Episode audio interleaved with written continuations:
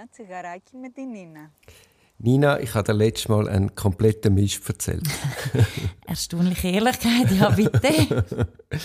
ich habe doch erzählt von den beiden Schriftstellern, Gabriel Garcia Marquez und Mario Vargas Llosa. Mhm. Ich habe behauptet, völlig falsch behauptet, dass der, Gabriel Garcia Marquez sich von seiner Mercedes trennt hätte und dann sich der Vargas Llosa Siana gemacht hätte und die vielleicht etwas hatten. Das stimmt alles komplett nicht.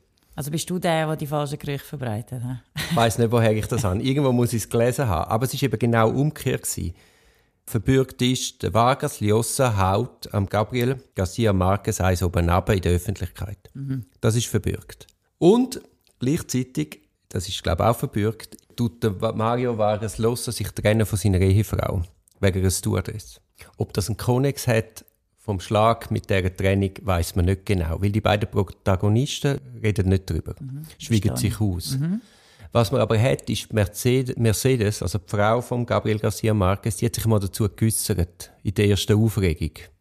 Und sie soll gesagt haben, ich bin natürlich nicht dabei gewesen, aber so wie man sie verstanden hat, soll es so gewesen sein, dass dann eben die Ehefrau von Mario Vargas Llosa sich ausbrüllt hätte beim Gabriel Garcia Marquez. Und der soll dann der geraten haben, am anderen den Schuh zu geben. Okay. Das hat natürlich noch der Freund übel genommen und dann ist es zu dieser Tätigkeit gekommen. Ich wollte einfach richtigstellen, dass so, wie ich es letztes Mal erzählt habe, sicher nicht stimmt. Und verbürgt ist einzig, dass der Vargas Llosa eins oben abgeschlagen hat, am Gabriel Garcia Marquez. Okay. Also ist eine, eine enge Freundschaftsbrüche gegangen wegen, wegen einem, eigentlich einem Rat in Freundschaft. Das weiß ich gar nicht. Das gut, ist eben nicht verbürgt. Gut, das kann ja wenn, ganz etwas anderes sein. Ja, es kann auch ganz etwas anderes sein. Aber ja, man hat immerhin da die Äußerung von der Mercedes. Das ist ja dann auch immer die große Frage, ohne dass man das jetzt erörtern Aber wenn so etwas einem angetragen wird, weißt du, wie sehr involvierst du dich, wie sehr gibst du Rat? Weil es ist ja dann auch noch oftmals so, dass wenn dann die wieder zusammenkommen, dass natürlich nachher äh, ja. gesagt wird und dann auf einmal ist quasi der, der eigentlich einen Freundschafts- oder einen Hilfsdienst leistet. Das steht ein bisschen blöd da, das ist wahr, ja. ja. Das ist ja mal auch, sagen wir, wenn du von Fremd, Fremdgehen erfährst und so Sachen. Ja. Sagt man es, sagt man es nicht, was passiert. Ja, sind wir ja eigentlich schon fast beim Kino. Ist wirklich fast wie im Kino, ja. Damit sind wir beim Wim Wenders. Mhm. Hat zwar ist jetzt ganz ein abrupter Themawechsel, aber der hat die 50 goldenen Regeln der Filmmacherei aufgestellt. aufgestellt. Und da ich jetzt gerade letztens einen, einen Wim Wenders Film gesehen habe, der mir sehr gefallen hat, habe ich ein bisschen recherchiert und bin auf die 50 Regeln gekommen und habe gedacht, wir könnten jetzt schauen, ob wir die adaptieren können auf die Anwaltschaft, auf unseren Job. Mhm. Wenn wir mal da schauen, ob wir die ein oder andere Regel rausziehen können. Schauen wir doch mal, ja. Regel 1. Was sagt Regel 1? Du hast die Wahl, um im Geschäft zu sein oder Film zu machen. Wenn du lieber im Geschäft bist oder Geschäft machst, dann mach das. Du wirst reicher, aber wahrscheinlich nicht genug oder gleich viel Spaß haben. Also quasi folgst du dem Geld oder folgst äh, dem, dem Spaßfaktor? Das wäre jetzt auf ja, uns. deiner Leidenschaft, ja. Das wäre jetzt auf uns adaptiert. Äh, wir gehen auf Wirtschaftskanzlei, also für uns zwei, oder ich rede mal von mir. Das wäre jetzt gewesen, der Weg in die Wirtschaftskanzlei oder im Strafrecht mit viel tieferen Ansätzen zu arbeiten. Ja. ja. Wobei eben, also, wir haben einfach mehr Spass an Strafrecht, was man auch ähm, man müsste analysieren, warum das so ist. ja, gut, vielleicht muss man klarstellen, die 50 goldigen Regeln von der Filmmacherei adaptiert auf uns zwei und nicht auf unseren Job per se, sondern auf uns. Ja, aber das hat schon etwas, finde ich. Geld treiben oder...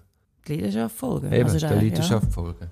Ja, ja, ich meine, es ist ja super, wenn sich das kombinieren lässt, aber häufig ist es halt schon nicht so. Ja, und ich glaube auch, letztendlich, wenn du der Leidenschaft folgst und Freude hast, dann wird irgendwann auch das Geld an die Tür klopfen. Ich will jetzt nicht sagen, dass es auf alles, alles, alles zutrifft, aber ja, in der Regel wahrscheinlich schon. Dann äh, die Regel 2. Das ist eine für dich. Wieso meinst du? Einfach so, lies sie doch mal vor. Also jetzt bin ich gespannt. Also wenn du nichts zu sagen hast, fühl dich nicht verpflichtet, so zu tun, als ob du es tätest. Ja. Also. Äh, ja, das ist jetzt ein bisschen die Frage, oder? Ich meine, das haben wir da in der Anwaltschaft schon. Hast du eine äh, Eingabe oder Plädoyer über 800 Seiten oder versuchst du es so abzukürzen, dass es äh, Säck auf den Punkt kommt? Gut, das, ja genau, das sind die Textbausteine, oder? Lönt die einfach weg. Wenn nicht so tun, wie wenn die etwas wirklich mit der Sache zu tun hätten, ja. Genau, und du liebst ja Textbausteine. Ich liebe Textbausteine. Wenn du etwas zu sagen hast, bleib dabei. Das wären die Regeln drei. Also weißt du, ich glaube schon, mhm. dass wir in unserem Job geht es ja darum, nicht einfach irgendeine Geschichte zu erzählen, nicht einfach irgendwelche Argumente raushauen, sondern es muss ja schon in sich irgendeine Storyline haben und glaubhaft sein. Also es geht sehr viel um Plausibilität. Das stimmt. Aber es ist eigentlich auch ein Rat, den wir unseren Klienten geben. Wenn du etwas gesagt hast, dann bitte bleib dabei. Äh, ja, nein, das ist schon so. Du kannst nicht einfach jedes Mal eine andere Geschichte erzählen, das ist wahr. Also, also vor allem mir als Anwalt nicht. Es ist halt auch kulturell bedingt. Also je nach Kulturkreis hast du ganz eine andere Art, Geschichten zu erzählen. Ja, aber das schließt ja nicht äh, aus, dass du bei der gleichen Geschichte bleibst. Ja, ja, nein. Aber es ist natürlich dann schon so, ist dann auch eine Geduldfrage. Also wenn du jemanden fragst und er fährt dann bei Adam Riese an, um, um dir erklären, wie er dann genau an den Punkt gekommen ist, dann musst du schon immer wieder vergegenwärtigen, aha, anderer Kulturkreis, aha, eine andere Art, sich diesen Worten anzunähern. Ja. Aber lustig ist ja, dass da eigentlich noch steht, neben dieser dritten Regel, aber gibt dann nicht so viele Interviews. Ich meine, das ist ja schon ein bisschen bei uns ein bisschen das Problem, wenn du als äh, befragte Person zum sechsten Mal das Gleiche musst erzählen kannst du darauf gehen, dass es dann nicht mehr genau identisch ist, weil du irgendwie einfach A, bist glaube nicht fähig, äh, sechsmal das Gleiche zu erzählen und, und du hast ja wie nicht inneren Drang, mal wieder etwas Neues zu Nein, nein, aber es ist ja ganz anders. Äh, wir haben immer das Gefühl, unsere Erinnerung ist ein exakter Kasten.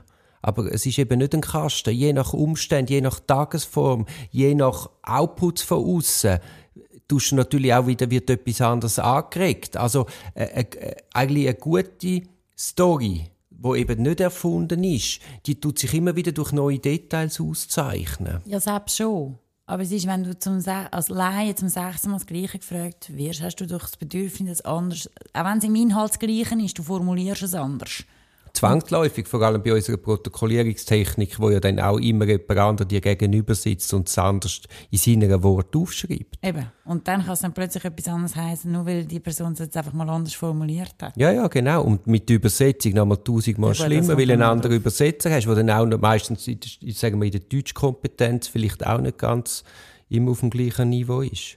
Ja, ja, darum ist ja eigentlich unser unser Abwägen aufgrund von diesen Wortprotokoll geht ja zum Teil komplett an der Sache vorbei. Weil es eben viel zu ungenau ist, wie das heute festgehalten wird. Aber da, da predigen wir ja. Das haben wir, glaube ich, schon ein paar Mal Komplett auch bei Äh, also, gehen wir weiter. Das ist ein guter für uns. Respektiert deine Schauspieler, ihr Job ist zehnmal gefährlicher als deine. Ja, der ist aber perfekt für mhm. unseren Job. Mhm. Äh, wir sind zwar in der Pflicht und es ist auch unsere Leidenschaft, das Maximum für sie rauszuholen. Aber schlussendlich geht es um ihr Leben. Also bei ihnen geht es um alles und, und ja, für und Schluss ist es für uns ein Job. Also ich will das überhaupt nicht abwerten und ich gebe immer alles, aber äh, es ist etwas anderes, ob es ums eigene Leben geht oder nicht. Ja, und darum muss man auch verstehen, wenn es die sehr irrational ist, weil der Druck auf der Brust, wenn du in so einem Strafverfahren stehst, wo unter Umständen auch sehr lang geht, das, das kann einem wie lähmen. Weißt du, du siehst ja mal auch, wenn die Strafverfahren einmal fertig sind, wie so gestandene Männer anfangen zu brüllen, die um den Hals fahren, fallen und einfach, weil es fertig ist. Ja. Oder eben, das, oder es dann nicht geht, das ist jetzt bei mir so ein Fall, dass man äh, die Urteilseröffnung wird schriftlich erfolgen Das ist ein immenser, der Stein geht einfach nicht. Er geht mhm. einfach nicht. Und, und das ist Wahnsinn, was das kann ausmachen kann. Ja, und ich meine, es ist ja jetzt immer in den Medien ist gestanden, ja, die Justiz am Anschlag, man muss wegen der langen Verfahren Leute freisprechen oder milder verurteilen. Ich meine, jeder, der das geschrieben hat, hat keine Ahnung, was das heißt, in so einem Strafverfahren stehen. Und das ist eigentlich schon genug Strafe an sich. Auf jeden Fall, finde ich auch. Die fünfte goldene Regel von der Filmmacherei lautet wie folgt. Sieh nicht auf den Monitor, beobachte die Gesichter vor deiner Kamera. Steh direkt daneben. Du wirst unendlich mehr sehen. Du kannst deinen Monitor immer noch nach dem Take überprüfen. Ich finde, das ist so ein bisschen die Optik der Gericht. Sie haben einen Monitor. Sie haben nämlich nur den Monitor von dem Protokoll, vom Papier. Und es ist so ein Unterschied, ob du eins zu eins in diesen Situationen dabei bist und wirklich mitbekommst, wie so etwas stand kommt, so eine Aussage, all das Nonverbale transportiert auch sehr viel mit, wo dir überhaupt ein ganz anderes Gefühl gibt, als wenn du nachher das nur auf Papier siehst. Und das Krasse ist, und nachher habe ich auch geschlossen, das Krasse ist eben, wenn es auf Papier ist, dann tut das äh, die Interpretationsmöglichkeit weiter, weil du eben all das Einschränkende vom Nonverbalen nicht hast. Und es blendet auch völlig aus, es braucht ja für die Kommunikation immer mindestens zwei. Und das ist sehr abhängig von, von der, der auch fragenden Person, wie schlussendlich hinaus etwas rauskommt. Hm, also ich bin bei dir. Also meine, das Gericht hat sicher ein Riesenproblem, was das anbelangt, weil es meistens nur einfach eine Befragung haben, die es live mitbekommen, wo sie selber Fragen stellen.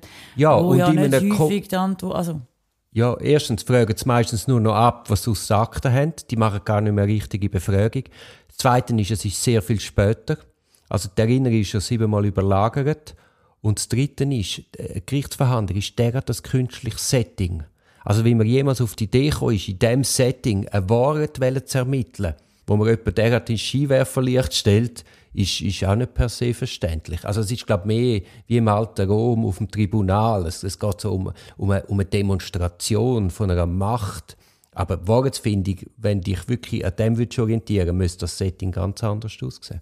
Aber ich meine, müssen wir alles über den Haufen rühren. Aber was ich eigentlich auch sagen wollte, das ist also nicht nur das Problem von, von der Gericht, sondern auch von, von der Staatsanwalt und Staatsanwältinnen. Ich meine, die haben ja auch wie einen Monitor. Also die Einzigen, die wirklich daneben dran stehen, sind wir. Mit allen Vor- und Nachteilen, die das mit sich bringt. Ja, wir wo, sind natürlich schon viel näher bei den Klienten als alle wo, anderen. Ja, je nachdem, wenn, es, wenn, wenn ein Klient schon lange hast oder, oder das Verfahren lang geht, dann, dann sehe ich mich am Zucken vom linken Auge, oh, jetzt, jetzt ist es nicht mehr gut. Also, und das, wir, also zum Glück auch. Sehe das sonst niemand. Das ist auch wieder eigentlich ein Plädoyer für die Bedeutung der Verteidigung. Weil wenn du eben dich konsequent in die Rolle der beschuldigten Person eindenkst und versuchst, oder der kennt ja die Spielregeln per se nicht, der braucht ja eine Hilfe, dass er weiß, wie er seine Position im Verfahren kann geltend machen kann. Und auch einer, der konsequent sich in, in, in das hineindenkt und hinterfragt, wie wertvoll das, das ist in, in dem dialektischen Austausch nach Ringen, nach Wort.